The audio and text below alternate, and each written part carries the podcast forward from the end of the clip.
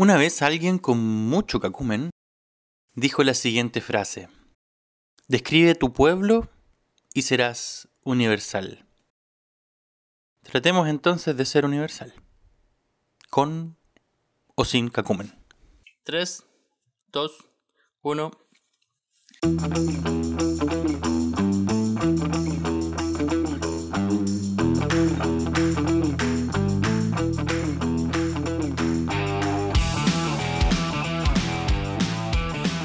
Bienvenidos a un nuevo capítulo de Cono sin Cacumen. El día de hoy contamos con la presencia de Cristian desde Chile, em, Alejandro también desde Chile y yo desde Alemania. Em, y como lo dijimos en el capítulo anterior, el tema del día de hoy va a ser una continuación de las ciudades, ciudades 2.0, que evidentemente es un tema que se puede alargar para un montón pero vamos a tratar hoy día de exprimir lo que más se pueda. ¿Cómo estamos, Cristian? Hola, hola, acá estamos despertando en una linda ciudad que no podemos salir, así que no, no podemos ver nada. Te estoy dando la palabra. Estoy hablando. Ah, ya. Dale. Te quedaste pegado. bueno, eh, y eso, estamos bien. Em, Alejandro. Yo sí, súper bien el día de hoy. El día amaneció con solcito. Eh, así que muy feliz, me, me gustan estos días así. Em, y también una ciudad hermosa como la de mi hermana. Así que muy feliz.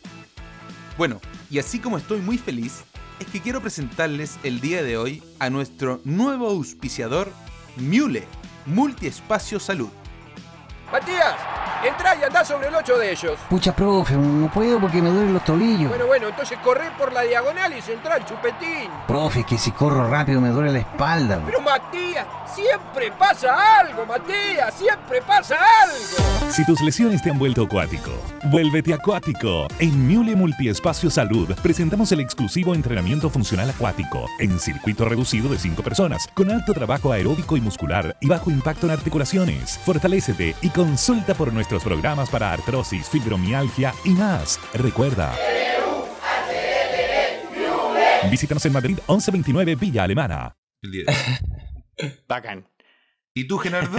¿Y tú, Gerardo? Yo aquí estoy, pues, como siempre, en Alemania, en Friburgo. Igual amaneció soleadito hoy día, está comenzando el, la primavera, o no sé si ya el verano. Eh, el asunto es que se están mejorando los días, ya está dejando atrás el frío. Y mm, efectivamente, pensando en, temas de ciudades, pensando en temas de urbanismo, qué sé yo, em, y conversando también con un montón de gente, em, hemos he llegado como a la conclusión de que es necesario contar con ciertas herramientas eh, para pensar estas ciudades, lo que hablábamos en el capítulo anterior sobre cuál sería la ciudad más confortable o más cómoda eh, para darle esas formas es necesario una herramienta y estas herramientas normalmente son los planes reguladores. Así que aquí le doy el paso al Alejandro para que nos explique desde su experiencia eh, cómo ha sido el tema de, la elaboración de planes reguladores desde el mundo de la política, digamos, que es como un punto fuerte. Más, bien, no es tanto del mundo de la política, sino que em, es la experiencia que tuve yo en el momento que fui concejal y la importancia de conocer esta herramienta que yo no tenía idea que existía. Y creo que mucha gente no sabe que existe el plan regulador o para qué sirve el plan regulador. Y como el tema de las ciudades, yo como no soy arquitecto y no cacho mucho de, diseño, de forma, de, altura, de nada, dije, bueno, tengo que hablar de algo interesante que tenga contenido. Entonces dije, hablemos del plan regulador, que es materia que me manejo. Y quería partir con una noticia. El año 2013, queridos hermanos, acá en Vía Alemana, los vecinos del barrio norte, más, encima donde vivimos nosotros, o donde vivió tu abuela, em, que ya no existe, murió. Eh, un saludo al cielo. Anda el punto, weón. Eh, vecinos del barrio norte de Vía Alemana en pie de guerra contra inmobiliaria. Y ustedes se preguntarán por qué porque se querían construir en el año 2013 dos torres de 10 pisos. Entonces, eh, ya en el año 2013, estas dos torres generó todo un ambiente. Yo estaba ahí de concejal, no quería ni, porque a mí no, yo no tengo problemas con la inmobiliaria, no, no, no es un tema que a mí me, me afecte el desarrollo urbano. Obviamente que me interesa un desarrollo eh, ordenado, sostenido, que, que- que- sea equilibrado entre, entre el cemento y el área verde, o sea, tiene que haber un equilibrio entre las dos cosas. Em, pero no, no, no me molesta, entonces, eh, pero veía un ambiente y que conocía yo a esa gente que estaba ahí haciendo manifestaciones. Entonces yo le, le- planteaba al alcalde, hagamos una consulta, hagamos una consulta ciudadana, ¿qué opina la, la ciudadanía de, de que ya empiece Villa Alemana a crecer hacia arriba? Porque hacia los lados ya no puede crecer, porque no hay donde más crecer. Está todo hoy día eh, casi, no, no hay, no hay más terrenos para construir. Em, entonces yo pronto iba a empezar la ciudad a crecer hacia arriba. O sea, yo creo que es algo natural y, en los países más desarrollados yo creo que empiezan a crecer hacia arriba. Ya no se puede crecer hacia. Bueno, el punto es que el 2013 la gente eh, no quería este edificio eh, de, de 10 pisos porque iban a entorpecer varias cosas. Iban a entorpecer eh, el alcantarillado, que le iba a bajar la presión del agua. Iba a entorpecer el, eh, el- las vías, mucho auto iban a tener. Entonces, cuando necesitaban salir por- del barrio norte hacia el barrio sur o hacia Viña del Paraíso, iba a colapsar el tema vial. O sea, habían varias eh, tesis y conspiraciones que no querían que se construyeran esos dos edificios. Bueno, el punto es que hoy día, 2021, están los dos edificios. Existen. Todo el esfuerzo Toda, la- todo, todo el esfuerzo de la gente de decir que era ilegal. Cacha, los, los tipos decían que, mm, eh, que vieron los planos del anteproyecto que estipulaba dos edificios de cuatro pisos y un edificio de seis pisos, que se hicieron de acuerdo a los estudios de suelo, impacto ambiental, entre otros. Eso quedó ahí, ya está obsoleto, y la constructora está ahora vendiendo departamentos en verde y son de dos torres de 10 pisos. O sea, ellos planteaban de que la, la- la inmobiliaria presentó, o la la inmobiliaria presentó proyectos que eran dos edificios de seis pisos, uno de cuatro y uno de seis. Y al final eh, lo que se puso a vender eran de 10 pisos. Y al final hoy día lo que existen son edificios de 10 pisos. Bueno, hoy día quedó hermoso. Tú pasas por ahí, calle Roma con, con progreso. Están las dos torres. Quedó, pero precioso, súper ordenado. Eh, antes no era tan ordenado. Eh, se ve bien, no se ve mal. Al lado está el Colegio San Antonio. Uno pasa por ahí todos los días cuando estaban en clase los niños. Em, entonces no se ve mal. Vive una tía ahí en el primer piso. Está feliz. Uno le pregunta, ¿está feliz? Está feliz viviendo ahí. Yo creo que encontró su felicidad con su, con su marido eh, y le encanta su departamento. Entonces, yo en conclusión, con respecto a, a lo que sucedió en el 2013 y lo que sucede hoy día, es que efectivamente el gran problema es que no existía, no existe, o no existía todavía, un plan regulador actualizado.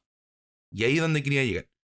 Porque esta discusión del año 2013 no hubiese existido si hubiésemos tenido un plan regulador eh, eh, al día de hoy, actual. El plan regulador de Villa Alemana es del año 2002, con una mentalidad y visión de ciudad de esa época, del año 2002. No, no se pensaba el año 2000 eh, si Villa Alemana iba a empezar a crecer hacia arriba. O si Villa Alemana se iba a, ya se iba a comer todos los terrenos hacia los lados. No, no se pensaba eso el año 2002. No, no, se, no, no- se tuvo una visión de, de qué hacer en Vía Alemana, hacia dónde quería ir. Eh, entonces, eh, eh, al no tener esa visión, obviamente se perdieron algunas cosas que, que lo conversábamos antes con, con Gerardo. Supongamos el famoso tranque Rumier. No existe hoy día el tranque Rumier. Y, y hoy día tú vas a ese sector, no sé si ustedes, se- no, Cristian no creo que se acuerde, pero Gerardo, eh, cuando iba a andar en bicicleta a ese sector donde está el tranque Rumier, uno subía, bajaba, Eh, un cerrito, ¿cierto? Bajaba No, no me acuerdo mucho. O sea, en verdad no me acuerdo de ese lugar, pero, No, pero ¿qué- sí he ido para el tranque Rumier y para mí estaba en el mirador y para mí mirar hacia a lo que era el tranque Rumier es como mirar. No, Pero pero, a lo que está Rumier. construido. Uno mira No. hacia, hacia lo que está construido. Ah, sí, por eso, eso Y, y, pues, y lo tengo así como claro con mis amigos y todo, es de que parece un cementerio. pues. Son puras casas blancas, todas iguales, cuadradas, es como ir a un cementerio. Viviente. Por eso, eso, eso, eso es lo que voy, pues, de que el tranque Rumier, que para nosotros, no sé, Gerardo, ¿tú te De acordás? todas maneras, pues cuántas veces nos fuimos ahí al tranque Romier, incluso a ir a pescar o a acampar o a hacer fogatas en la noche, qué sé yo. Realmente era lo que decís tú, que la ciudad, específicamente Villa Alemana, para los que no cachan Villa Alemana, Villa Alemana es la ciudad donde crecimos nosotros, en la región de Valparaíso, eh, carece de parques, carece de espacios públicos, eh, es solamente una ciudad dormitorio donde hay puras calles y casas, tampoco hay gran comercio ni industria. Entonces, estos espacios verdes que normalmente eran de propiedad privada, que pertenecían, qué sé yo, a familias antiguas, qué sé yo, eh, a veces tenían ciertas pozas, ciertos lugares con árboles, ciertos mini bosques o algo así, donde eran los eh, típicos lugares de esparcimiento. Lo que pasaba antes con la cantera o con la laguna secreta, esa que estaba también arriba en los cerros, cerca del Cerro La Virgen. Eh, qué sé yo, el Cerro de Peña Blanca, de Los Pinos. Como no hay parques, entonces uno se tomaba esos espacios como espacios urbanos. Y al día de hoy todos esos espacios están siendo mercantilizados y comercializados en su, con inmobiliarias, efectivamente. Y lo que vende son estas Por eso, casitas pero ahí donde. Por eso, pero ahí el tema es lo mismo que decís tú. El, el- el- el problema no son los dueños de esos terrenos, sino el problema somos nosotros que nos defendemos esos espacios. Pero, pero Entonces, ¿cómo- cómo- existe la herramienta para defender esos espacios. ¿Cómo? Ya, y ahí por eso quería plantearlo del plan regulador. El plan regulador se tiene que actualizar en alguna oportunidad en, la- en- en lo- en el tiempo. No, no, no puede ser, ok, un buen plan regulador Ya, puede pero durar. ahí- ahí 20 tengo una pregunta, ¿ya? porque, O 10, 10 Eh, años. sí, se tiene- el plan regulador se tiene que actualizar, pero ¿hay algo que regule que se tenga que, que actualizar? Es como, o pu- o lo- El mismo plan dice cómo debe seguir creciendo. Toda ley normalmente Sí, deja al final dicho, ok, esta ley va a durar en estas condiciones ya. y si alguien la quisiera cambiar, tiene que adecuarse a estos parámetros. Lo pasa Ah, con la constitución, pasa o- con las leyes, pasa con todo finalmente. Y un plan regulador debería al final decir, si alguien quiere cambiar alguna de estas cosas, se debe contar con esta, con este, con esta herramienta, que normalmente debería entender sea- a herramientas participativas. Adem- exacto. Además, además del plan regulador, no solamente es que se tenga que cambiar todo, ¿no? también se puede actualizar. Entonces, pueden haber, supongamos, si queremos eh, defender eh, aquí eh, en Vía Alemana los cerros, que siempre ha sido es el que no se, no se toquen los cerros de Vía Alemana, para el barrio norte, ¿cierto? Todos esos cerros que están ahí, que no se toquen, porque ya se están tocando, pero para el lado de Limache, ¿ya? Ya se vendieron todos esos... Se, se, Parcelizó. se parceli- par- se par- Parcelarizó. Parcelarizo. parcelarizó. Ya, si ya se parcelarizó la- el lado desde Limache, entonces por lo menos Villa Alemana todavía ve cerros. Pero ya toda la ciudadanía, toda, toda, y los futuros concejales que están hoy día postulando acá en Villa Alemana, eh, su discurso es eso. Queremos defender ese cerro. Entonces, eh, una actualización del plan regulador puede definir que ese, toda esa, área sea área verde. Pero antes de, de eso quería un poco decir lo que es el plan regulador. Es un instrumento de planificación territorial que contiene un conjunto de disposiciones sobre, sobre adecuadas condiciones de edificación y espacios urbanos y de comodidad en la relación funcional entre las zonas habitacionales, de trabajo, equipamiento y esparcimiento. O sea, el plan regulador te ve todo. ¿Quieres tener un parque? Tiene que estar en el plan regulador. ¿Por qué? Porque el área definida como parque está en el plan regulador. ¿Quieres tener una, un área industrial? Está en el plan regulador porque dijimos que en el barrio sur, supongamos, después del, tronco al sur, va, va a existir el, el parque industrial de Alemana, supongamos. Y tiene zona urbana, que, que están desde, eh, desde aquí a acá, de acá a allá. Todo este cuadrado es zona urbana. Y también tenemos áreas rurales, que Lo Hidalgo, eh, Quebrada Escobar, ¿cierto? Y, está definido en el plan regulador. Entonces, el plan regulador te genera áreas, diversas áreas, verdes, urbanas, eh, y, ahí es donde la gente puede construir. Y ahí la gente sabe qué puede construir o no construir. Si es- esa área es área verde, no puede construir. Está prohibido para la inmobiliaria, para, para cualquier persona, construir. ¿Y por qué es bueno un plan regulador? Porque es lo que decía el Cristian hace poco cuando estábamos conversando. Si yo vivo en, en X lugar, sabré si al frente mío me van a colocar un edificio de 10 pisos. O si no, o si no. Entonces, mi vida, si yo quiero invertir en un lugar eh, o en una casa, ya voy a tener claro, de acuerdo al plan regulador, que nunca en mi O metro sea, cuadrado, en, no, el espacio nunca, que yo tengo afuera, ese puede, puede no, lo pues que nunca, nunca lo que regulador. du- nu- Pero No. nunca lo que dura el plan regulador. Pero es que por eso, el plan regulador hoy día de Villa Alemana, cacha, 2002 ya va a cumplir 20 años. 20 años. O sea, ¿estás segura la gente que vivía ahí donde hoy día se construyó el edificio? eh, nunca se enteró del plan regulador si permitía construir dos edificios de 10 pisos. Eh, yo quería hacer una, una, a dame una, una- una acotación también Dale. para los auditores. A veces es difícil cuando uno habla de edificios de 10 pisos, edificios de, de 5 pisos, que Claro. se yo, hablar de Que no es pisos. nada. Que no es nada, Claro, que no, es nada. Yo creo que en Alemania. Compara- no, aquí en Alemania tampoco tanto, pero por ejemplo, piensa en Nueva York, por ejemplo, qué sé yo, los grandes O, o en rascacielos Santiago mismo. En 200 Santiago mismo, pisos, todo- qué sé yo. Claro, como edificios de arriba de 50, 60, 70 pisos. Es difícil imaginárselo. razón. Eh, y para la gente que es más pueblerina, quizás eh, sea más fácil entender que un piso son más o menos 3 metros en promedio. Eh, así que 10 pisos son 30 metros para arriba. Eh, y uno podría pensar Sí. que un, un árbol, por ejemplo, un plátano oriental, tiene una altitud de más o menos eh, 15 metros. Así que son dos plátanos orientales, uno arriba de otro. Plátano oriental al estilo de Limache, de la avenida de Limache. Uno encima de otro es un edificio de 10 pisos, Claro. más o menos. Ya, ya- Como para que se hagan y hay que considerar de- que la ciudad es plana. En, en Claro, cuanto a y que eso edificación. genera una sombra, genera una densificación urbana, que es una cantidad de personas que están viviendo todas concentradas en un solo lugar, que también genera problemas en términos de, de servicios, por ejemplo, alcantarillado, estacionamiento, ve- vehicular, la cantidad de personas que entran, seguridad, etcétera. Es como eh, la densificación tiene muy cosas, muchas cosas buenas, pero también es necesario evaluar algunas cosas que son como difíciles. Y lo otro problema que también le pasan a muchos, sobre todo a las ciudades aquí en Europa, es el tema de la gentrificación, que es un concepto que... Gentrifi- Gentrificación, ¿Qué que lo que hace... Gentrificación, que lo que es- hace es que... Sí, sí, sí. se- que sí.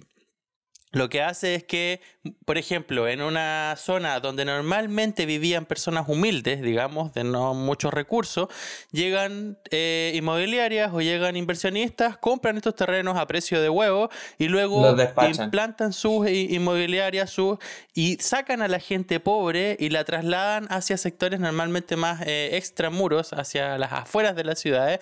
Y estos lugares que antes eran para ciertas personas, luego ahora se convierten en lugares para personas con un poco mejor de, de recursos. Entonces se gentrifica, hace que las personas que son más pobres son desplazadas y llegan en su lugar personas que tienen más poder adquisitivo. Y eso genera un montón de problemas también. Santiago es el mejor ejemplo de eso y probablemente este barrio que dice el Alejandro donde se construyeron estas dos torres también pasó eso. Probablemente antes ahí había una casa con patio y ahora hay dos torres con departamentos de, qué sé yo, No, no sé si te acordás, no sé si te acordás lo que no, ahí. no cacho. No conozco Nosotros las torres. Pues si en chicos. 2012 yo salí de Chile. pues. No, pero cuando fuimos, hemos ido cuando chicos ah, por el catecumenado un día domingo a, a las convivencias. Ah, donde. Y había una piscina. En progreso. En la esquina de, de Progreso con Roma. No sé, no sé si podía hacer en memoria quizás. Pero, Bueno, pero ahí no, no uno me iba acuerdo. po, a, a No, la piscina. no cacho. Eh, Ahora ex- Sí. te vamos a mandar una foto, te vamos a mandar una foto. Bueno, el punto entonces, Ya, ¿para qué sirve el plan regulador? Para lo que ha hablado el Gerardo también, y que también está sucediendo acá en Villa Alemana, la gente vulnerable se está yendo a, a los sectores periféricos de la ciudad, pero yo tengo una, una, una, algo, creo algo distinto. Yo creo que los, los matrimonios jóvenes eh, también les gusta irse a las periferias. ¿eh? ¿Por qué? Porque las periferias ha permitido eh, tomar tu vehículo y, y agarrar al tiro el troncal eh, sur y llegar a tu lugar de destino más rápido. Eso, Ha- ha eso habido en efecto Alemana, porque Villa con Alemana, respecto a eh, Claro, porque hay En que considerar Alemana, que Villa sí. Alemana es una ciudad dormitorio Pero es que donde pero la es que en- gente no, no trabaja Sí, pero ahí, en no, no estudia ahí, no, no, no hace la vida en la ciudad de Villa Alemana. No, pero en Santiago, en Santiago también, en Santiago también pasa lo mismo. La gente ya no quiere entrar a la ciudad. porque, pero que, es Y que- se que es está yendo a las periferias. Santiago tiene otro contexto. Villa Alemana es ciudad dormitorio, Santiago es una ciudad, un- una región donde hay mucho movimiento y eh, está todo mal. Eh, onda, tomar un, un bus, una micro, sé, yo lo que sea vez- es atadioso. Yo una vez me fui a quedar, me fui a quedar un día a- al centro, centro de Santiago, en un edificio, no de 10 pisos, sino que era como de 100. Eh, y es imposible eso, dormir. pero Es eh, ahí la, la diferencia el es sonido- el sonido es mucha asqueroso. de gente, pues, entonces como andáis chocando, güey, a- eh, uno que no está acostumbrado a eso, es como No, nada, nada. Entonces, finalmente lo que quería plantear que el plan regulador regula. Regula, permite identificar las zonas, como les decía, dónde van a estar las casas, los negocios, la industria, los colegios. eh, define las zonas sobre los sectores de la comuna en los que se podrían eh, eventualmente construir más casas o edificios y uno sabría eh, que ahí se va a construir o no se va a construir. Em, quería también darle un poco de, de- de- de contexto de, algunos planes reguladores aquí en la quinta región. Supongamos, ya les decía que el de Vilemana es del año 2002 y se está esperando prontamente eh, aprobar el nuevo. eh, eh, actualizar, eh, ya se está trabajando y eso también es un tema. Para hacer un nuevo plan regulador, eh, Vía Alemana requirió de 300 millones de pesos. Se los pidió, obviamente, al gobierno regional. Em, y con esos 300 millones de pesos contrata una consultora, contrata una empresa externa que hace el trabajo eh, eh, escrito, el trabajo también de mapeo, el trabajo de investigación también, porque hay que investigar mucho de la ciudad. em, y hace consultas ciudadanas, que es lo que decía el Gerardo. O sea, no puede haber un plan regulador sin consulta ciudadana. Y ahí donde se tiene que eh, demostrar también al, final, al finalizar el proyecto que hubo consulta ciudadana. O sea, la gente dio su opinión, eh, la mayoría quizás no quiere eh, eh, edificio o, no quiere que los cerros se toquen. Entonces, tiene que defenderse los cerros de Villa Alemana a través de este plan regulado. Entonces, tiene que haber una, una comunicación con la ciudadanía. Y, y al final se aprueba este plan regulador, eh, primero con el, con el Consejo Municipal, que sería un pre-plan regulador, un, un- anteproyecto del plan regulador, y luego cuando ya está aprobado por el Consejo, por la ciudadanía, con las consultas ciudadanas que se hicieron, eh, se va al Ministerio de Vivienda y Urbanismo. Y son ellos los que te aprueban eh, el, el plan regulador de la ciudad. Y así definimos una ciudad. Y le decimos a Comparini, como lo dijo en el video que mandó Gerardo, eh, que no debió haber sucedido nunca lo que sucedió en Viña. Un Concón. ¿no? Eh, Las dunas. No sé si es. La- la- las dunas que se perdieron las dunas, no se defendieron esas dunas. Hoy día existe una grande pugna en, en el tribunal eh, en el tribunal supremo eh, porque ha avanzado varios, varias demandas eh, sobre construcciones que, han que existen hoy día eh, sobre las dunas y también sobre el borde costero. Hay, hay uno que ya parece que recuperó y van a tener que destruir ese edificio que se construyó, eh, que está ahí, uno pasa por ahí en el borde costero y, y lo van a tener que eh, eh, Demoler. eh, Demoler. votar, demoler, porque la, el Tribunal Supremo dictaminó que no corresponde eh, construir ahí. Y ya habían hecho todo. O sea, y ahí donde está un tema de, lo- de los directores de obra de cada municipio que se agarran al plan regulador que existe o que no existe. Y hacen lo que mucho, lo que sumaba en una ciudad donde no existe plan regulador, se, tienen que regir por la ley de urbanismo y construcción. Ahí, Gerardo, yo creo que algo se debe acordar. Eh, si no existe un regular, se rigen por la ley de urbanismo y construcción. Pero la ley de urbanismo y construcción también debe definir el borde costero. ¿Cuán- ¿De dónde hasta dónde puedo construir si hay mar, cierto? Y más por el tema de tsunami, por terremoto y cuestiones. ¿Se puede o no? Pero se han pasado, no puedo decir garoto, sí, se han pasado por la raja en algunas ciudades, eh, como en los muelles, donde hemos, donde hemos ido en la Ligua, están los muelles, donde la gente está construyendo en el borde costero como que es un, es un, es un espacio de nadie. Y se están metiendo ahí. Y uno dice, pero ¿cómo tanto desorden? Igual, y están construyendo y están dejando súper feo. eh, eh, es un desorden de ciudad o de, de, de, de sector. Es un aunque sector sea ordenado se también, llama pues, Los Muelles. tú la otra vez que fuimos a Papúo con la Fran, eh, antes de empezar las clases, eh, fuimos a, un, a estos departamentos que hay en Papúo y, y son, es puros bordes de departamentos y anda, la playa es casi privada, obviamente todas las playas tienen acceso público, pero, pero como tiene todo este borde de edificios, tiene una entrada así como muy como a- a- al costado, así como muy que ni se ve como para poder entrar a la playa. O sea, los que tienen acceso a esa playa son la gente de, de esos departamentos. Por eso, ha, ha- ha habido, y por eso es importante, y quería partir de esta introducción, que ya voy a terminar con las conclusiones, de, de lo que queremos hablar como ciudad, queremos una ciudad que tenga calidad de vida, que tenga espacio, que tenga áreas verdes, como a veces veo a Gerardo que, que disfruta mucho donde él vive, eh, porque existen esos espacios, existen esas áreas, existen, existe una laguna, existe donde llevar a tu hijo a pasear, eh, a caminar. Aquí uno les dice a los niños, salgamos a caminar y no hay dónde. Vamos al centro, a la plaza, a Belén, al centro. ¿A qué? Vamos al cerro. Cuando le digo, vamos al cerro. Ya, porque no hay nada tampoco, es, es subir a caminar Está nomás. po, está lleno de cerro, botellas rotas. Y está, y efectivamente, efectivamente no, pero, no- no da un pero ¿qué querés encanto, no que, da un, que tenga el cerro? eh, un como- espacio. Más, más que, que cerro. No, no, pero Parque, po, Sí, pero weón, es que no hay- la ciudadanía Sí, se pero no tome hay donde sentarse. parque, po, weón. Exacto, exacto. No hay donde sentarse, no hay donde sungamos un mirador y mirar, porque ahí, ahí arriba se ve súper bonito Villa Alemana. Eh, no hay nada, po, no hay nada, no hay orden. no- es solamente lo que hoy día efectivamente la ciudadanía se ha tomado, un camino para llegar allá.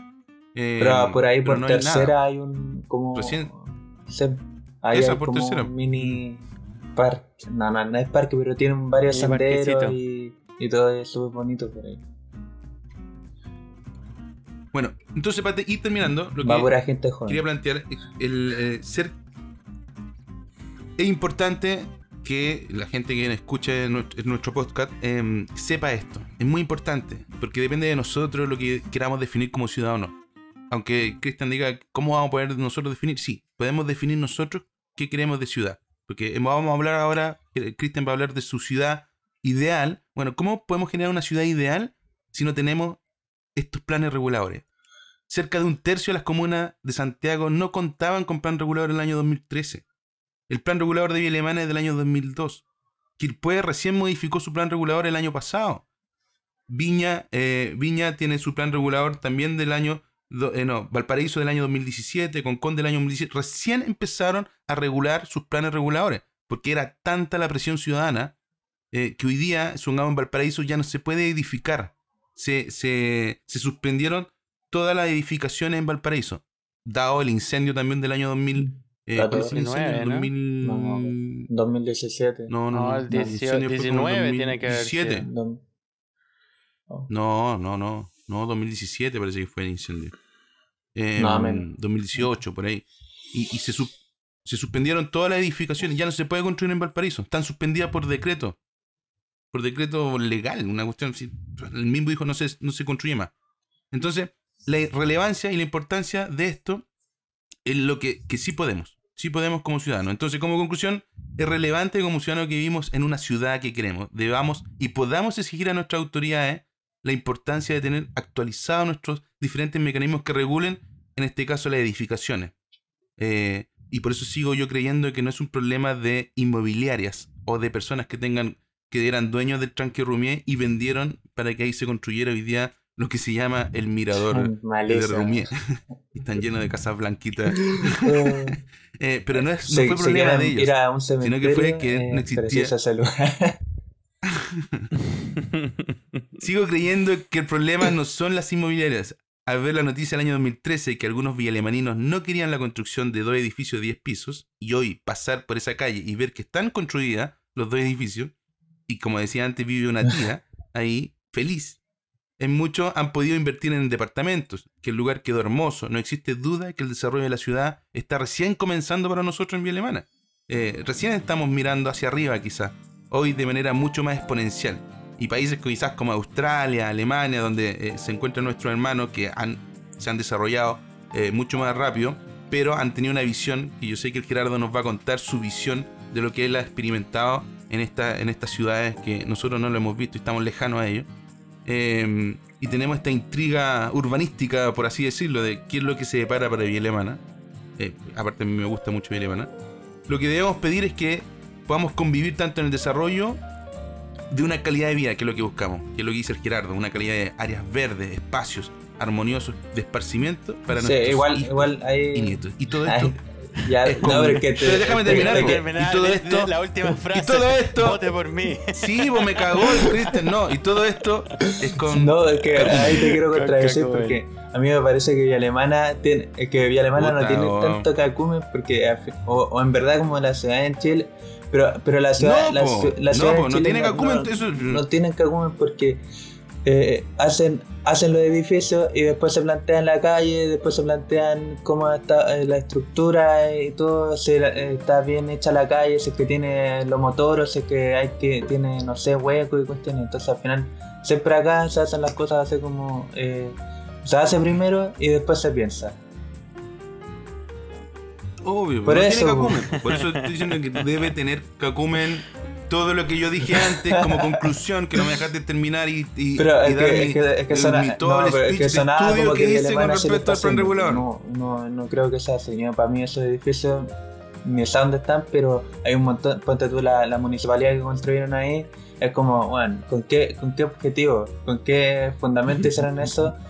Viendo que la, Dicen que es de, sí, de Star viendo Wars, que, viendo de que la ciudad es súper plana y, y te mandan Ah, una de wea veras así se parecen a eso.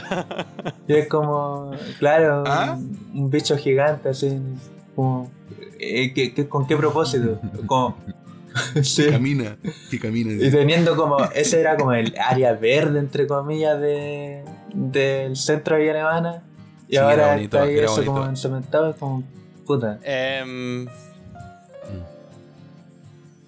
Así es. sí. Por eso hay que A mí, buscar la a ciudad mí me ideal. gustaría hacer una, una breve reflexión antes de continuar, porque claro, es cierto que lo que dice el Alejandro, desde la experiencia de él como concejal con respecto al plan regulador, con respecto a los procesos, la participación ciudadana, etcétera, em, pero que hay que entender que detrás de todo esto hay algo que es más profundo todavía.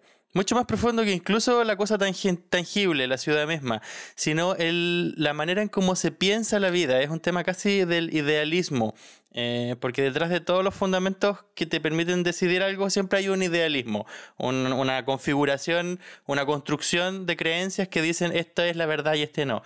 Y yo creo que aquí en términos de construcción de ciudades nos enfrentamos a dos polos opuestos.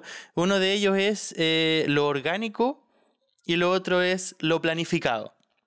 El plan regulador pertenece a las herramientas que te permiten planificar una ciudad. Pero también hay mucha gente y hay muchas personas, qué sé yo, hay muchos idealistas que creen que esto debería ser autorregulado, es decir, debería haber una especie de orgánica, casi como quien piensa el comunismo versus el capitalismo, eh, donde hay, según el capitalismo, una orgánica natural de una mano invisible que regula el mercado, eh, versus una imposición dictatorial que dice qué es lo que se vende y se compra. Con el tema de las ciudades pasa lo mismo. Pues existen ciudades, en un capítulo anterior hablábamos de estas ciudades orgánicas como, como mm, em, qué sé yo, estas del sur de Italia o, o la misma ciudad de Valparaíso, Porto, como es que van construyéndose de manera orgánica y otras que son planificadas como eh, Madrid, por ejemplo, Santiago, Villa Alemana, la, la idea de que trajeron los españoles a- de las 12 manzanas con la Plaza de Armas en el centro, que es esta, Sí. Ciudades cuadradas. esas eh, ciudades dameras, digamos, que es una herencia también del Imperio Romano, que al mismo tiempo es un análisis eh, que les permitía enfrentar mejor las guerras. En, en fin, eh, quería hacer como ese- esa aclaración de que hay un idealismo detrás de esto. Cuando yo hice mi práctica en Villa Alemana, en el- Pero da- dame, dame, dame un ejemplo de ciudad orgánica, porque todas, hoy día todas lo las que hemos- ciudades tenemos europeas han tenido su proceso medieval en el que han tenido un crecimiento completamente orgánico e irracional. Y por eso sus calles son todas sinuosas, por eso las casas no son derechas ni una con otra. Es decir, la mayor parte de las, de las ciudades europeas preguerras, digamos, tuvieron un proceso de crecimiento completamente orgánico, donde las fuerzas, digamos, de poder se iban enfrentando unos con otros, barrio tras barrio, familia tras familia, para ir viendo más o menos hasta dónde llegaba el territorio y los límites. En algún momento en la colonización española dijeron estos tipos, los planificadores de ciudades dijeron no es necesario pasar por eso, ocupemos, ya estaban en el 1500, ya habían pasado el renacimiento, ya había llegado el humanismo y los tipos dijeron fundemos ciudades dameras, donde hayan manzanas con calles con cierto ancho para que pasen las carruajes, eh, organicemos a las, a las instituciones más importantes dentro del centro de la ciudad, la catedral, el correo postal, qué sé yo, los hospitales, en fin. Eh, y por eso Latinoamérica tiene cierta semejanza en sus ciudades y además responde a un sistema centralista de crear ciudad. Es decir, Santiago Chile, por ejemplo, y todo Santiago Chile. Aquí en Alemania no hay ninguna ciudad que tenga 6, 7 millones de habitantes como lo tiene Santiago. Eh, así que Claro, bueno. eh, el Alejandro me está diciendo por interno que me estoy alargando. Es cierto. Eh, antes de darle el paso a Cristian, quería dejar ese, ese concepto de que es necesario entender que hay unas fuerzas de poder entre lo orgánico y lo planificado. Como, y Pero- entre pero es que ahí fuerzas de poder es que entramos a esta discutir- herramienta. Lo entiendo, lo entiendo en la época que tú explicas medieval, de que las fuerzas de familias con la ciudad, y por eso en Europa son, hay caminos así medio raras. Y, y lo entiendo, pero hoy día estamos para eso porque yo creo que los, los españoles llegaron a Chile y dijeron, no, esta cuestión tenemos que construir Igual, rápido. igual, igual hay una tiempo, cosa háganlo así cuadrado, a Chile. con la, con, con la iglesia. a Chile y un poco eh, dirigirme como a- a- al tema que quería plantear sobre la ciudad y el borde. Es que cuando llegan, eh, prácticamente todas las concentraciones de ciudades no las hacen en el borde, como que las hacen eh, hacia adentro de América y como que no, no, to- no tocan el borde eh, para construir la ciudad, porque tú Valparaíso no se constituyó como ciudad, sino que era como una puerta de entrada solamente hacia Santiago. Y, y así hay muchas En ciudades. el patio trasero Claro, de igual en Perú, eh, eh, Callao también es una- un patio trasero de, de Lima y todo, todo lo que se construye en América se construye desde, desde su interior y no hacia el borde. Entonces ahí eh, también como que a lo que voy es como cómo, cómo uno se relaciona con ese borde, como la ciudad, yo, yo no sé si puesto tú Villa Alemana es una ciudad interior, pero ponte tú Viña, cómo ha tenido esa, esa interacción con el borde, ponte tú lo que hablábamos anterior de, de ese edificio en Concón, ¿por qué tiene ese drama? Como que no hay una conexión porque no hay una cultura eh, de borde, de decir construyamos en este borde con tal propiedad y todo. Como que Recuerda, recuerda que Concón, como ciudad, debe tener con Mm. suerte 20 años. sí, sí, po, pero Concón era municipio, digamos. como municipio. Habría, habría que Como ver municipio, quién por eso, pero antes- pero la, visión, claro. pero la- a, a Por eso, lo que me pero refiero antes, es que antes dependía de, construcción- Viña y, su- y el plan regulador de Viña. la, a la construcción, por ejemplo, si yo veo vi la ciudad allá en, en Europa, ponte tú en Bilbao, en Guecho o, o distintas ciudades del norte de Europa que estaban en borde, había un- como una planificación y se notaba como que eran, no sé, todo así como súper eh, lineal, por así decirlo, como, como que había una armonía entre el borde y la construcción.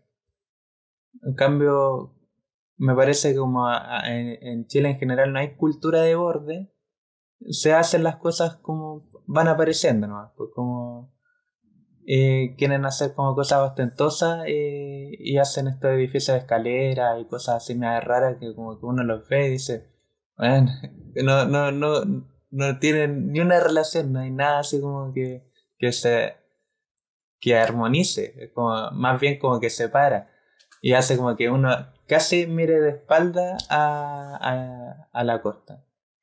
O te plantan un edificio al frente, así como. Y ya, ya no tenéis la visión hacia. Hacia el, hacia el mar, claro. Es el mal. Entonces, como por ahí va, como. como que. cómo, cómo, cómo se mira esa construcción. Pues yo no sé si el Gerardo tiene como un poco más como de, de vista con eso. como- Sí, a mí me, a mí, a mí me hace recordar mucho el, el comienzo del libro Ciudades, no, el 100 años de soledad de Gar- Gabriel García Márquez.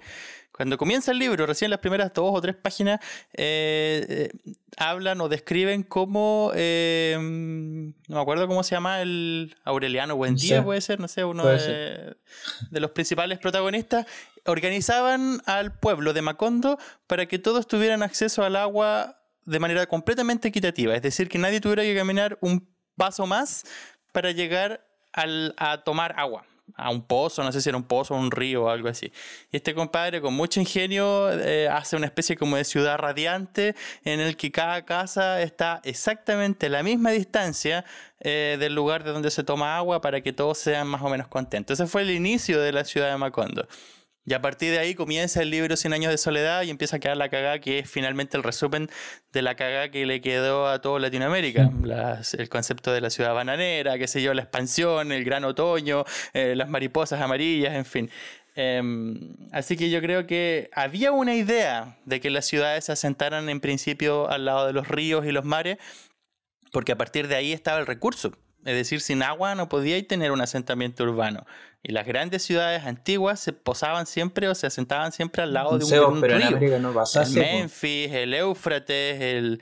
Claro, en Europa también, Londres, por po, ejemplo, París. Eso digo, eh, po. en, en Europa pasa así, pero en América no, pues. En América se fueron al interior. No, pues en América lo que dice el Cristian tiene exactamente la realidad. La gente le empieza a dar la espalda al lugar de donde vi- provienen los bienes. Valparaíso es el patio trasero de Santiago, lo que dijiste recién, Callao con Lima. eh, y yo lo viví mucho, por ejemplo, en Puerto Príncipe. No había una esquina que mirara hacia el mar. Puerto Príncipe siempre mira hacia su ombligo. Como no tiene ninguna intención de rescatar su borde costero y al final todas las basuras las tiran para el agua. Como el mar es el gran basurero de la sociedad. Entonces efectivamente pasa lo que dice el Cristian, pues como la gente no tiene cultura de borde. Pero será también que no... Que no sé si tenemos, no sé si tenemos cultura, si es el tema. No, si hay, hay cultura. decía, hay con- cultura. con- tú te vas- Con, con, tú, tú planteas, pero que tú planteas algo orgánico, pero el lo orgánico debe haber nacido en la ciudad europea por algo eh, de muchos años. No, Estamos hablando no, de no 100, 200, necesariamente. 300, 500 años. no, no necesariamente. En cambio aquí una ciudad como Concón, que tenía las dunas preciosas, eh, tiene 20 años como ciudad donde recién pudo hacer un plan regulado, porque antes no existía, y no a lo orgánico, sino que a lo regulado, eh, y no alcanzaron a defender su, su, su, su, su áreas, áreas verdes o su área, eh, las Área dunas. café. Y, po- y- y por eso, y por eso, y por eso la inmobiliaria, y sigo insistiendo que no son problemas, sino que vieron una, una, una opción ahí y ¡pah! se Ya, lanzaron con todo a, a construir. Pero el mejor ejemplo... Y eso no es, eso no es Ya, orgánico. pero el mejor weón. ejemplo para entender... tampoco- dame, dame la, dame la palabra. El mejor ejemplo para entender... Sí, pero tampoco había, para, terminar, tampoco había ciudad con años de experiencia para pelear No, algo. no, no importa. Eso No creo que importe tanto el tema del tiempo. Importa más la distribución del poder. Lo también lo mencionaba en el capítulo anterior. Eh, y en un capítulo anterior, anterior todavía, cuando hablamos del tema este de las ciudades orgánicas, eh, yo daba el ejemplo de cómo se construye un panal de abeja. La abeja no es que sepa de geometría y arme sus hexágonos eh, perfectos porque sabe cómo construir un hexágono. Lo único que hace la abeja es colocar su culo, empezar a girar, a girar, a girar, a girar hasta que genera un hoyo circular, obviamente. Y si la otra hace lo mismo y la otra hace lo mismo y seis en su entorno hacen lo mismo, van a terminar de alguna manera creando esos hexágonos perfectos porque cada una de ellas tiene el mismo alcance, tiene el mismo poder de acción. Girando, girando todas al mismo tiempo, forman en esta cera suave eh, un hexágono perfecto y una red, una celda de abejas. Eh, eso pasa cuando todas tienen el mismo poder, po. Pero tienen, tienen, tienen a la reina. Tienen una reina, pero en ese concepto no es una reina que tome la decisión. Simplemente es cada obrera hace lo que le alcanza a su cuerpo.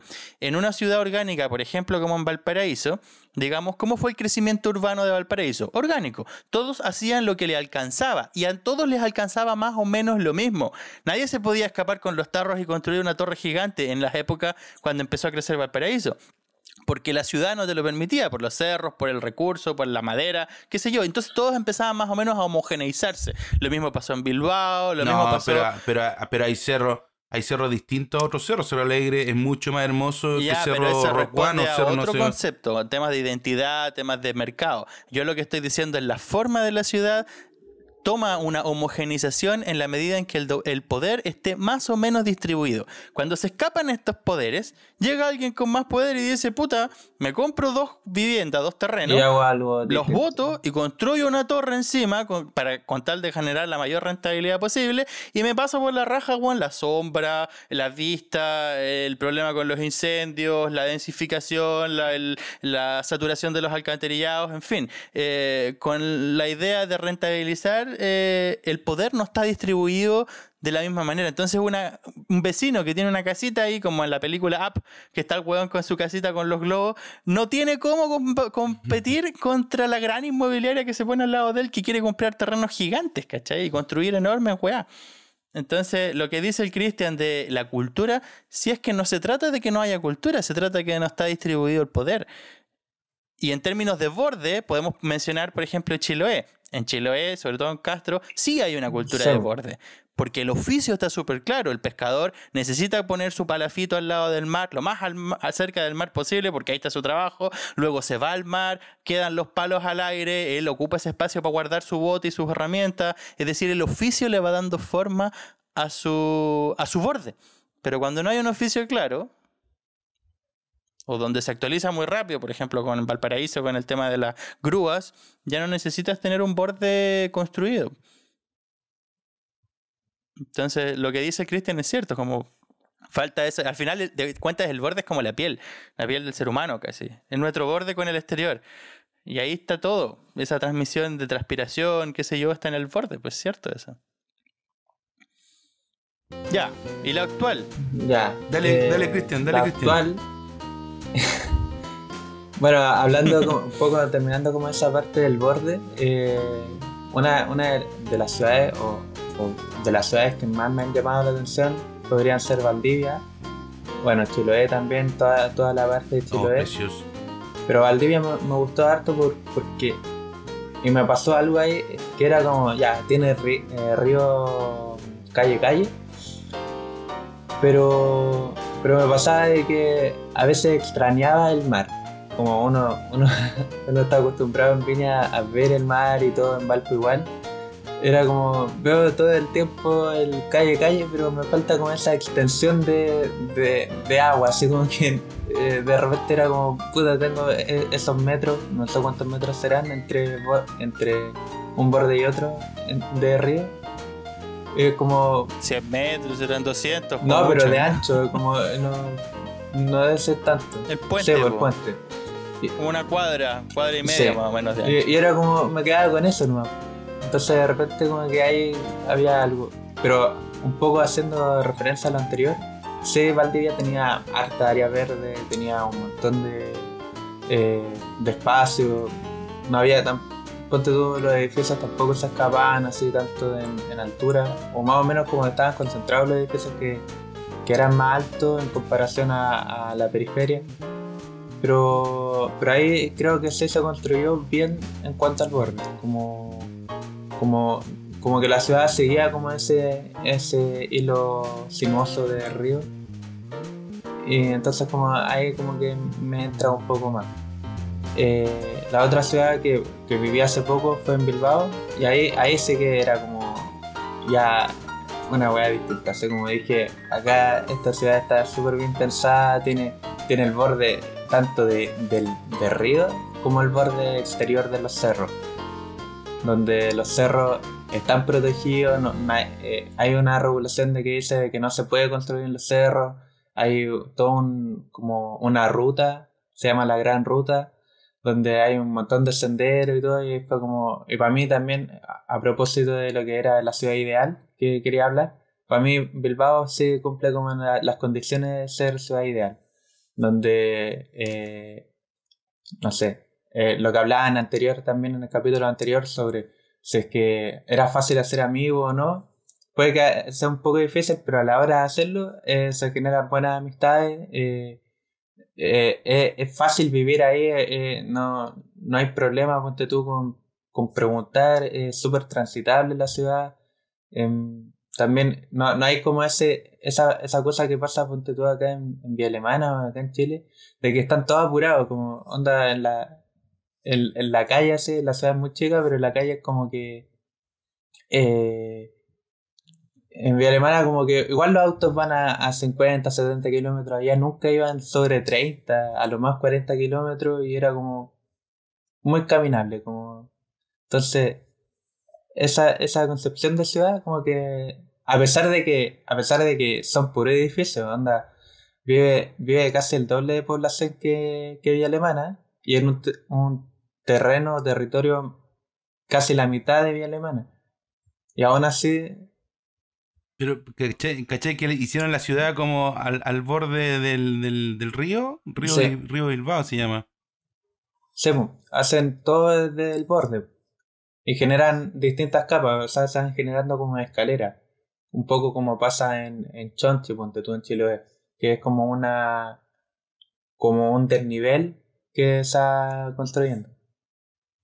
Entonces está eh, la construcción de borde, después está hay un segundo nivel y después un tercer nivel. Y hay- Ah, y- Claro. Yendo hacia arriba. bueno, es ¿Te que gustó eh, Bilbao? Es hermoso, es como... yo, yo para mí tiene... cumple con varias expectativas, con tener áreas verdes, con tener eh, parques, tener lugares de juego, tener todo cercano, buena movilización, tiene, no sé, están también planificadas las calles, no y eso es sé, lo que y- y decía- bien cuidadas, onda, no había ningún lugar que tuviera como un, un bache así. Y eso, que, eso es lo que decía, si, si mucha gente en una ciudad no conoce esto, lo que tú experimentaste en, allá en, en Bilbao, o si no hay, lo que decíamos en, en- en el capítulo cuando hablábamos de, del amor, o sea, de ¿qué, le, qué le daría yo a los niños? Sería esto, o sea, tener una visión distinta de ciudad, ¿eh? porque es que ahora a cada rato manifiesta el tema del- de, de- de tener parques, ¿cierto? Porque, porque Eh, en Alemania hay porque parques, Villa Alemana no lo tiene. y cuando te enfrentáis con eso es Por como y- decir, y- y- "Weón, y- ¿por Es qué que- no es lo tenemos? Villa weón?" Alemana es un chiste, po, weón. Por eso, Cuando he ido pero es que la Diana gente... a eso- Chile, yo le, yo le digo a Diana, oye, vamos a, a pasear. Chucha, weón, ¿y dónde, dónde paseáis, pues, weón? si no hay nada. La, lleva- la llevé al Cerro de los Pinos, la llevé a la cantera, que ya no existe, weón, la llevé al Cerro de la Virgen. Bueno, y no hay, no hay parques, no hay... eh, aquí está el concepto de los Spielplatz, que son como parques para juegos de niños. Eh, bueno, no hay, como la Plaza Victoria. Yo, por ¿y ejemplo, lo que Como- decía el Gerardo anterior de, de cómo tenía un ideal, acá la ciudad tiene el ideal de vivir hasta ser viejo. Onda, te da, a pesar de que la ciudad es puro edificio o lo que sea, tiene todas estas áreas verdes y te dan ganas de caminar y tú veías viejos de 70, 80 años caminando y haciendo, haciendo deporte. Y esa weá es como como ya, ya te da como una cuestión como decir que, que genial sería. Onda, la- las calles funcionan de ciclovías porque eh, obviamente son muy estrechas y, y lo que decía, pues, los autos no van a tanta velocidad porque respetan al ciclista. En cambio en vía alemana, para mí ni me dan ganas de salir a caminar porque no, no, no tengo nada que ver. Como, eh, no, no, tiene una, una armonía, por así decirlo. No, no se ha construido como para generar como ese, esa gratitud. O ese ideal, como decir, queremos una vía alemana medioambiental, como en algún momento quisieron ponerle la ciudad del medio ambiente. De veras No. que se vendía como la capital Cap- del medio cap- ambiente. claro. Capital. capital del medio Solo ambiente. porque pusieron al frente del Santa Isabel tres basureros con colores distintos para, para dividir la basura. Y que nadie, No, nadie pescó esa podría haber sido una, un buen plus porque eh, la historia de Bilbao igual tiene algo ahí. En, de los años 70 era una ciudad industrial que era asquerosa, súper asquerosa y, y, y tomaron la regulación de la ciudad. La ciudadanía se planteó como tenía que ser la ciudad del futuro y le dieron vuelta y ahora es una ciudad súper turística. sí. Sí. Te enamoraste de Bilbao. Ajá, Es bonito. Me imagino que debe ser interesante Bilbao. Bueno, como todas, la mayoría de las ciudades europeas acá tienen, como dice el Alejandro, ese proceso de aprendizaje, de ir de revolución en revolución, de guerra en guerra. Han tenido oportunidades, a propósito de las guerras, de reconstruirse y en esas reconstrucciones han aprovechado Sí, para actualizarse. Yo me acuerdo en Tocopilla, cuando yo estuve haciendo mi práctica allá en el norte, eh, justo el 2007 había sucedido un terremoto bastante fuerte que votó, votó el 40% de la ciudad. Y era una súper buena oportunidad para renovar la ciudad, digamos, renovar los edificios, ampliar las calles, pensar en, en conceptos de seguridad, por ejemplo, terremoto, tsunami. Claro. Y efectivamente el terremoto le hizo bien, digamos, a la ciudad y la renovó en términos de mercado y todo. Eh, eso, Sí. pensaron. Yo- yo igual la- entonces es cierto, es cierto lo que dice el Alejandro, que aquí en Europa eh, se ha tenido mayores experiencias, pero también es cierto que Tienen pasa por, po. insisto, en- Como- en, en la distribución del poder. Tiene que ver con eso, en cómo se distribuye el poder para saber quién abusa del otro. Porque estas torres que dice Alejandro al principio del capítulo es simplemente abuso de poder. Las torres que menciona Comparini ahí en el. Comparini es eh, Federico Sánchez en, el, en, las, En las dunas de Concón es abuso de poder. ¿Cachai? Entonces, y se mantienen ahí simplemente porque alguien tenía mucho poder y se hizo de plata con eso. Entonces, Yo creo que no estoy de acuerdo contigo por eso, porque sigo creyendo que no vieron la opción. No, no, yo no digo. Lo- lo- cualquiera. Todos tenemos la opción. Yo más o menos podría referirme Por eso, a la frase. soy- podría referirme a la frase de uno de los capítulos que hablábamos en el matrimonio. Mucha gente cree que el matrimonio, el amor, es esta cosa romántica en el que dos personas alinean sus almas y viven felices por siempre. Y al final, al final, no es cierto. Y un amor maduro lo que implica es un equilibrado y fino eh, dar y recibir.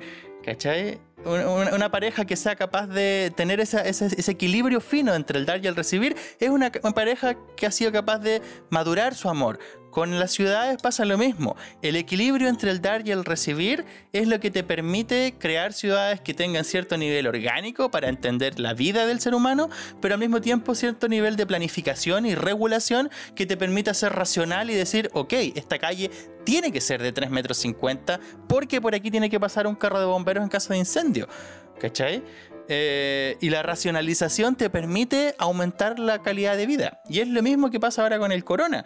El Cristian no lo mencionó, pero lo tenía ahí anotado en Sí. su pauta como que se, cómo se viven las ciudades al día de hoy con el tema del corona. O las pandemias, digamos. Hay que repensar la manera en cómo se vive una ciudad desde el tema de las distancias, desde el tema de la higiene, desde el tema del contacto y, de lo- y del esfuerzo que estamos haciendo todos como ciudadanos para evitar que algunos pocos mueran. Porque podríamos simplemente decir ya que avance el virus y que se mueran los que se tengan que morir y evolucionemos como dice Darwin y al final... Y hay muchos buenos que piensan así.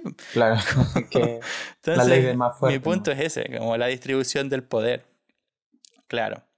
A mí me gustaría mencionar, antes de que se acabe el capítulo, porque ya Sí. estamos en casi 50 minutos, em, no sé si el Cristian lo, va- lo colocó en términos de pasado o no en, en el, en el comienzo del primer capítulo, que era el juego este de Samuel, ah, Em, que Samuel tenía la, la ciudad ahí en el suelo con- de- hecha con papel y la ciudad era bastante fome, era como una ciudad que tenía las calles y los autitos. Y más o menos así, Era bastante fome. no, no, claro, pero es que más o menos así respondía, responde al día de hoy también muchas ciudades, como se piensan desde la mirada del auto, como que el auto es quien determina cómo se construye la ciudad, sobre todo a partir de los años Bueno, 60, Villa- 70. Peña Blanca, Peña Blanca nace por el metro.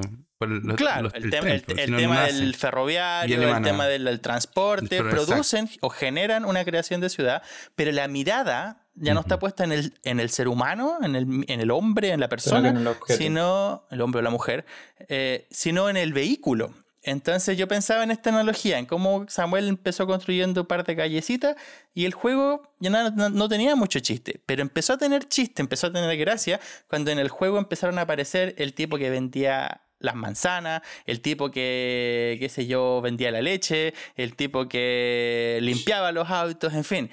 Y en las ciudades pasa lo mismo, como las ciudades es un soporte para que se produzcan estos oficios y estos acontecimientos urbanos. claro. Eh, yo siempre pensaba cuando era chico, la ciudad que más me gusta es la ciudad que me permita pololear bonito. Una ciudad que te permita pololear, que tenga parques, que tenga lugares románticos, que tenga teatro, que tenga actividades culturales, bo, Villa que tenga, bueno, que te permita actividades.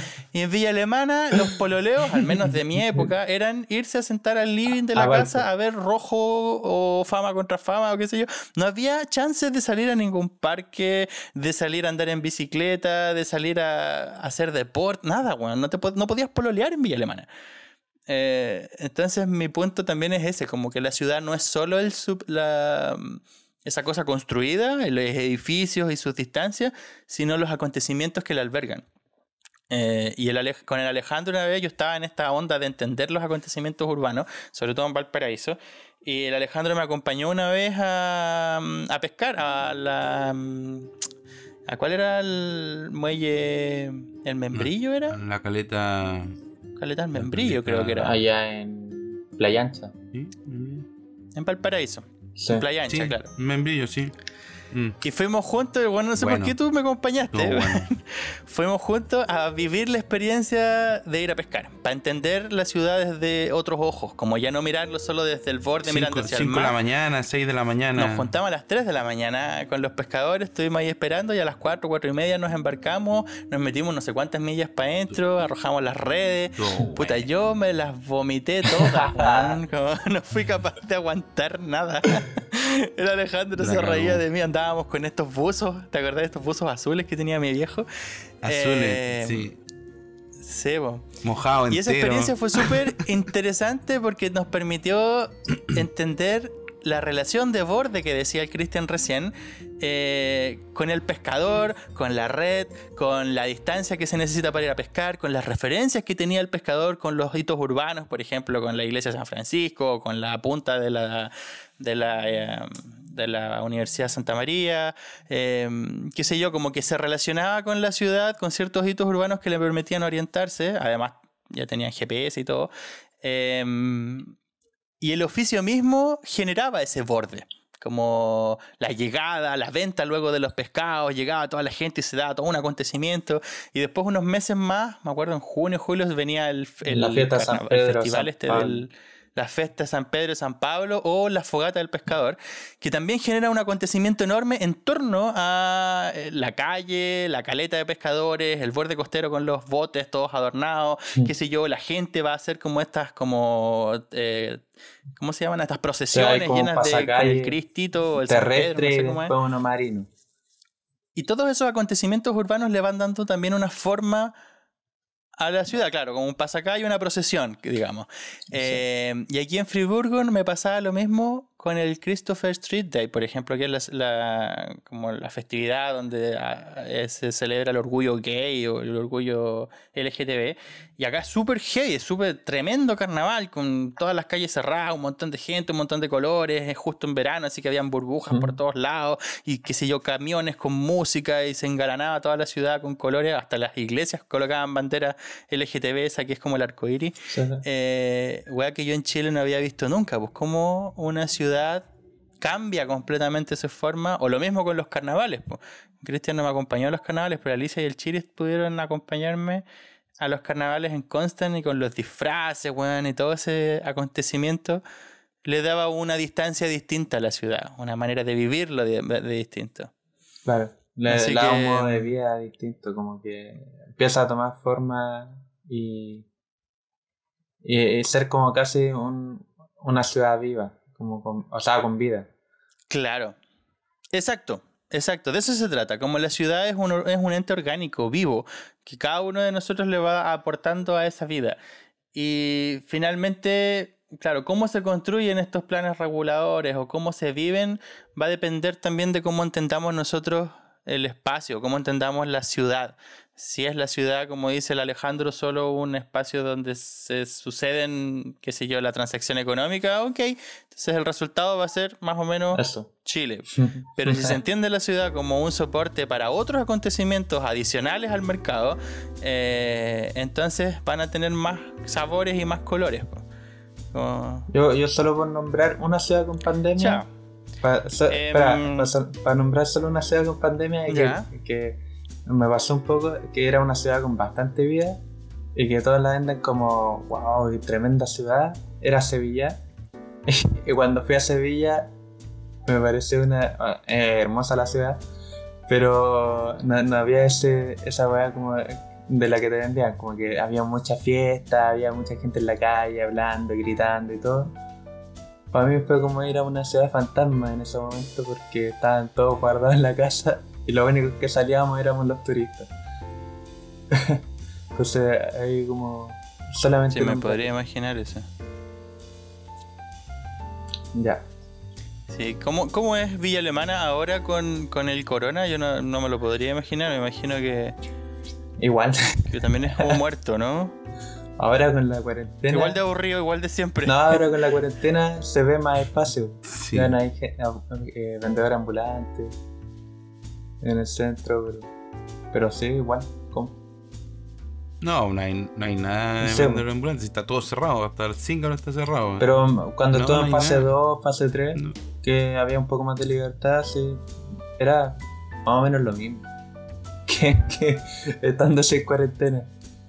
Es fome. Esta segunda ola está muy cuática, weón. Muy cuática. Heavy, ¿no? Sí, mal, mal. Ya. Estamos. Ya, po. Eh, sí, fue una conversación como un poco tirando por un lado, para el otro, como medio disperso con respecto a las ciudades, pero creo que son así. Creo que las ciudades también son así de dispersas. Y el otro día yo lo decía con. ¿Con quién era? Con un vecino. Que si bien es cierto, eh, Friburgo ofrece los jardines, los parques, no hay mucha altura, tampoco hay mucha contaminación de CO2, por ejemplo, porque están regulados las emisiones atmosféricas y todo el tema. Eh, a mí me pasa con Friburgo, es que es una ciudad bacán, donde se puede ser súper feliz, pero no tiene como esas capas de cebolla que tiene Valparaíso. O cualquier ciudad puerto, digamos. Eh, en cualquier ciudad puerto tú podías, es como una cebolla, tú podías ir descubriendo, ah, vais por tres días y cachai que la ciudad ofrece ciertos hitos turísticos. Pero si te quedáis un poco más de tiempo, empezáis a cachar, ah, la ciudad tiene otros ritmos, pasan cosas de noche, los cafés, se, se- qué sé yo, suceden otros tipos de cosas. Luego te metís un poco más y empezáis a encontrar los grupos urbanos. Están los poetas, están los pintores, están los músicos, Los los, breakdancers en cada esquina, eh, los punk, por ejemplo, que se hacen dueños de sus territorios llenos de perros, por ejemplo, no sé, como que empezáis como a empezar por capa por capa a entender la ciudad donde cada una de estas tribus que están dentro viviendo y conviviendo empiezan a tocarse entre sí, eh, qué sé yo, allá en en Ámsterdam, este tema de los barrios rojos, por ejemplo, la prostitución, qué es lo que hay detrás de eso, no sé, como que siento que en Chile, o al menos en las ciudades puertos, esas capas de cebolla son mucho más interesantes que cuando te encontrás con una ciudad donde todo está muy perfecto, muy regulado, muy bacán, y tú decís, ya, pero es eso nomás, po. Es como, me falta entender qué pasa ahí, qué hay detrás de eso. y también echo de menos eso. Como echo de menos ese suburbio. No, no tienen esa- un San Francisco por ahí. En Bilbao tenían el San Francisco que era como la, la parte bohemia y más suburbial. Sí, por eso. Y claro, y ahora con el corona menos todavía, pues. Pero es difícil como encontrarse. Yo es- esos aspectos los vi, por ejemplo, en Barcelona o en, en Génova también. Pero no lo vi, por ejemplo, en Venecia. Para mí Venecia era una ciudad museo. Mm, Completamente. Ustedes no han estado ahí todavía, pero eh, para mí era como, ok, súper lindo visitar Venecia, pero no es más, más No, a mí que me eso. encantó. A mí me encantó. Ah, de veras que tú estuviste en Venecia. Ya, tú tuviste un poco más de cebollas ahí en Venecia. Y tú estuviste también en Pero Verona. es que no, ¿o alcan no, alcanz no, no, no alcanzaría en un día a No, pues encontrar un día cebolla, no, po, pero me man. refiero a encontrar como esa cosa de lo oculto de que solo tú podías Debe mirar. haber, debe Seguro. haber. En Venecia debe existir. De, puta, si uno estaba más tiempo. ¿Cuánto ahí, tiempo. Seguro estuviste de ahí, haber. un día, no? Claro, Oh, Un día, pues llegamos temprano y nos fuimos la noche. claro. No, pero es precioso. Muy romántico. Se los Romántico. recomiendo. no vayan Ya, solos. ya, Tienen que ir. Sí, yo fui con Diana, así que vamos cerrando el capítulo. Eh, fue un, un capítulo bonito, como dije recién. Em, si es la primera vez que nos escuchan, no olvides de suscribirte a Spotify, Anchor, Google Podcast o en cualquiera de las plataformas normales que, o favoritas donde nos puedes escuchar. Eh, los invitamos también a mm, suscribirse a nuestras redes sociales, Facebook, Instagram, y nos buscas simplemente en Conocin Kakumen. Los invitamos también a hacer sus comentarios, preguntas, sugerencias y compartir nuestro podcast para seguir creciendo juntos con mucho Kakumen. ¿Alguna palabra de ustedes de despedida, Cristian? Bien cortito. Ver la ciudad como un, un modo de vida y, que lo que decía el Gerardo antes, como plantearse ese ideal. Como yo creo que por ahí puede que las ciudades van, o uno va conformando la ciudad de una manera más enriquecedora.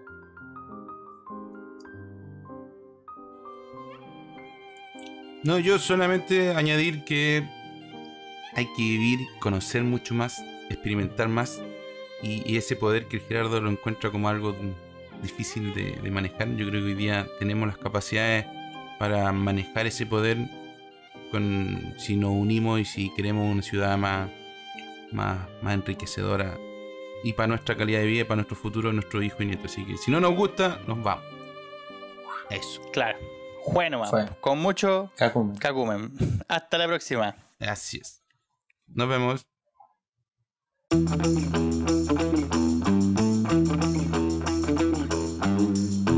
you